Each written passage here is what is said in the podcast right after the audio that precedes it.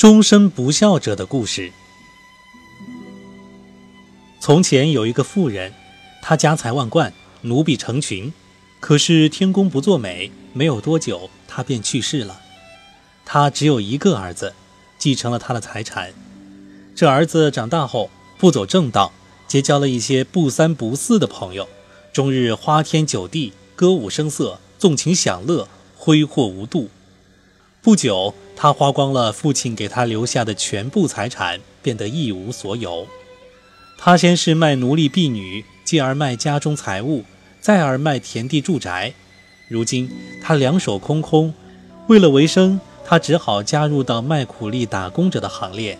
如此过了一年。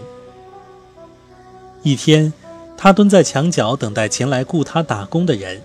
这时，走来一个穿着华丽、相貌不俗的老人，向他致礼问候。青年见状，忙问道：“大叔，你从前认识我吗？”“我从前不认识你，孩子。”老人说道。“不过，我见你虽身处下贱，但仍脸带福相。”“唉，我命中注定要吃苦受穷，还说什么福相不福相？”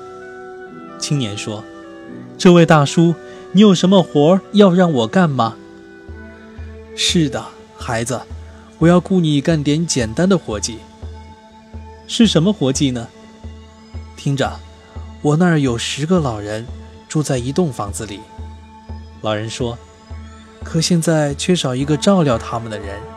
你如愿意去干这活，保你吃穿不愁，而且还有工钱。也许……”因为我们雇了你，你会重新过上幸福生活。青年一听，当即表示同意。不过我有一个条件，老人说道。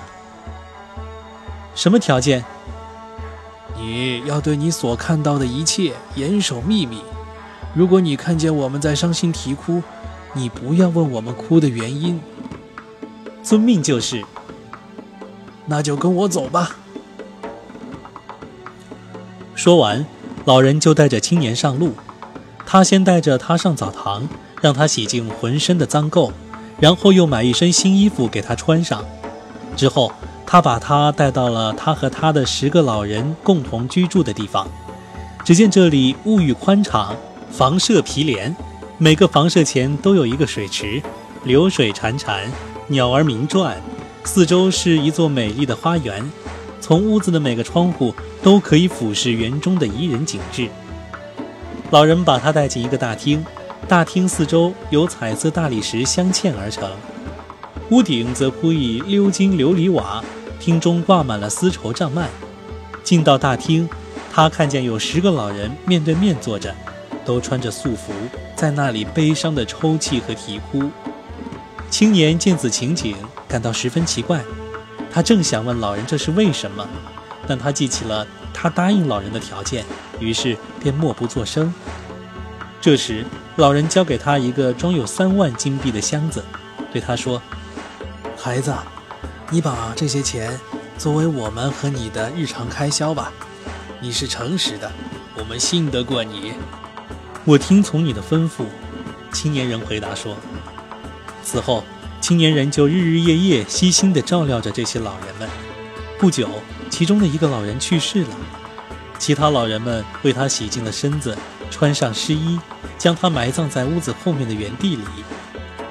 光阴荏苒，日子一天天过去，老人们一个个先后死去，直到最后只剩下雇佣青年的那个老人。青年和这位老人一起生活。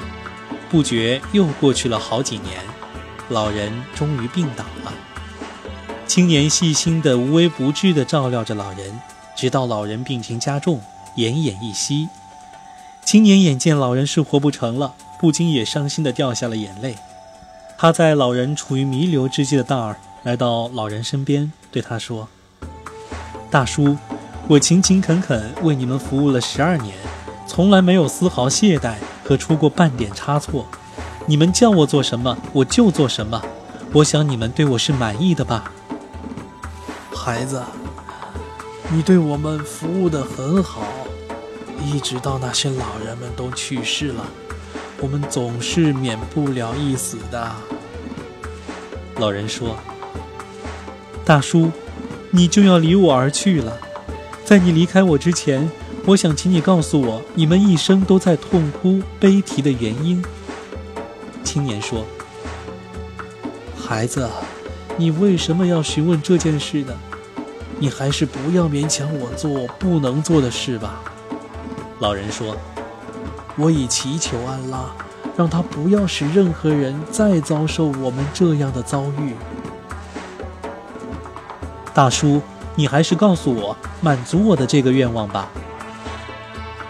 经不起青年的一再要求，老人只好说道：“孩子，你要是想平安，不陷入我们曾经陷入过的处境，你就不要打开那扇门。”说着，用手指着远处的一扇门，继而又说。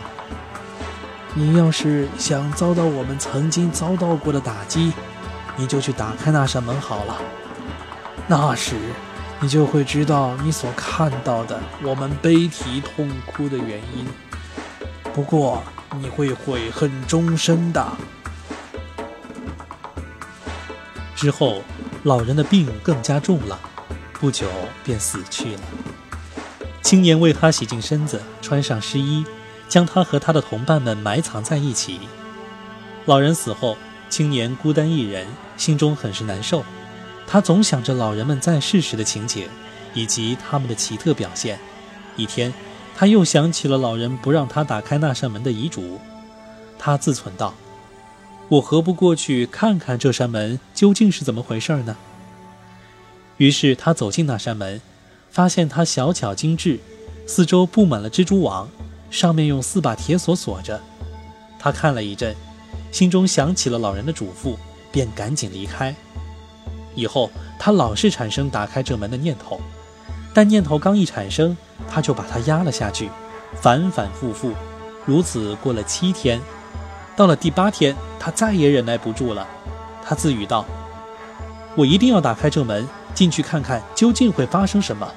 安拉注定的事，谁也无法改变。”他把四把锁砸烂，把门打开，侧身进去，发现里面有一条窄窄的走廊。他沿着走廊一直往前走，大约走了三个时辰，来到一个海岸边。他对眼前的景象感到十分奇怪。他沿着海岸走，一边走一边四处张望。这时，突然一只大鹰从天而降，将他举起，带着他在天空飞翔，飞呀飞。一直飞到大海中的一座岛屿上空，那大鹰将他扔到岛上，便飞走了。青年在岛上举足无措，惶惶不安。不知不觉几天过去了。一天，他正坐在那儿发呆，忽见远处水面上一只小船的桅帆如天空中的一点繁星冉冉而来。他的心紧缩了，心想他得救与否全靠这只小船了。那小船果然向他驰来，待船驰到眼前，他发现那是一只用乌檀木制作的船，上面镶嵌着象牙雕饰，划桨的质料用的全是沉香木，整个船身用金粉涂抹的闪闪耀眼。船里坐着十个月儿般美丽、楚楚动人的姑娘，看样子她们都是婢女。婢女们见到青年后，都走上岸来，亲吻他的手，对他说。我们的国王新郎到了。其中一个美若天仙的婢女走过来，她手上拿着一个丝绸包裹，里面放着一件国王穿的龙袍和镶着各种钻石珠宝的纯金王冠。他将龙袍给他穿上，又把王冠戴在他的头上，然后牵着他的手将他扶上船。青年上船后，见船中铺挂的全是色彩斑斓的绸缎，好不赏心悦目。婢女们扬起风帆。驾驭着船，只在大海汹涌的波涛中乘风向前。青年随着他们一直往前行驰，心里想：这是不是梦境呢？我既不知道他们是什么人，又不知道他们将带我去何方。一会儿，船行驶到一个岸边，他们上了岸，只见那里一队队士兵站列成行，个个英姿风发，身穿铠甲，佩戴着叫不出名字的武器。他们见青年到来，向他欢呼致意，并向他赠送五匹配备镶有钻石的金鞍的宝马。他牵过一匹骑上，其余四匹跟在他后面。这时，他头上旌旗招展，四周鼓乐齐鸣，喇叭声声，军士们排成方阵，在他左右列队前行，接受他的检验。他心中更加惶惑，不知是醒着还是做梦。虽然在行走着。但总不相信眼前发生的一切，总以为是处在梦境中。一会儿，他们来到一个草木茂盛的平原，这里绿树成荫，繁花似锦，四周溪水潺潺流过，枝头鸟儿欢快地鸣啭，远处有几所高大的楼阁拔地而起。这时，一队士兵从王宫出来，顷刻间列队站立在草原上。他们见青年走近。个个昂首肃立。就在这当儿，国王独自骑着一匹马从士兵们身后走了出来。他脸上戴着面罩，身旁跟着几个步行的随从。青年见国王走近，便翻身下马。国王见青年从马上下来，自己也随即下马。二人互相致以亲切问候，随即又都骑上马，缓缓向王宫走去。国王对青年说。欢迎你的到来，你是我们的贵客。青年和国王并驾而行，一路走，一路互相交谈。士兵们和大臣们跟在他俩身后。不一会儿，一行人就来到王宫。国王和青年下马，国王手牵着青年的手，双双进入宫中。国王让青年坐在王位上，自己坐在他的身旁。这时，国王脱下脸上的面罩。突然变成一个娇姿艳丽、倾国倾城的女郎。青年看着眼前这绝色的美人，惊得都呆住了。这时，那国王说道：“我的主子，你要知道，我是这块土地上的女王。你所看到的军士们，他们全都是女人。在我们这儿，男子只干种田、收割庄稼的活儿，以及从事手工业、建筑业和服务行业。”而女士们则掌管国家事务，担当要职，军队也由他们组成，他们是国家的真正统治者。青年听后感到十分惊奇。这时，宰相走了进来，原来她是一个白发苍苍的老太婆，和蔼中透着端庄。女王见她进来，对她说：“去把法官和证人叫来。”宰相遵命前去。女王和青年坐在一起，陪他一同饮酒，亲切交谈。席间，女王问青年：“你愿意和我成亲吗？”青年听后，赶忙站起身，后吻地面，说：“啊，陛下，我我连你的奴仆都不如，怎敢有此妄想呢？”女王扶起他，对他说：“看见那些仆人、军士、金钱和所有的财产吗？”这些通通都归你所有，由你支配。继而，他用手指着远处的一扇门说：“这里的一切都归属于你，由你支配。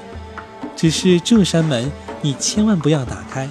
如果你打开了，你将悔之莫及。”女王话音刚落，那宰相就进来了，他身后跟着法官和证人。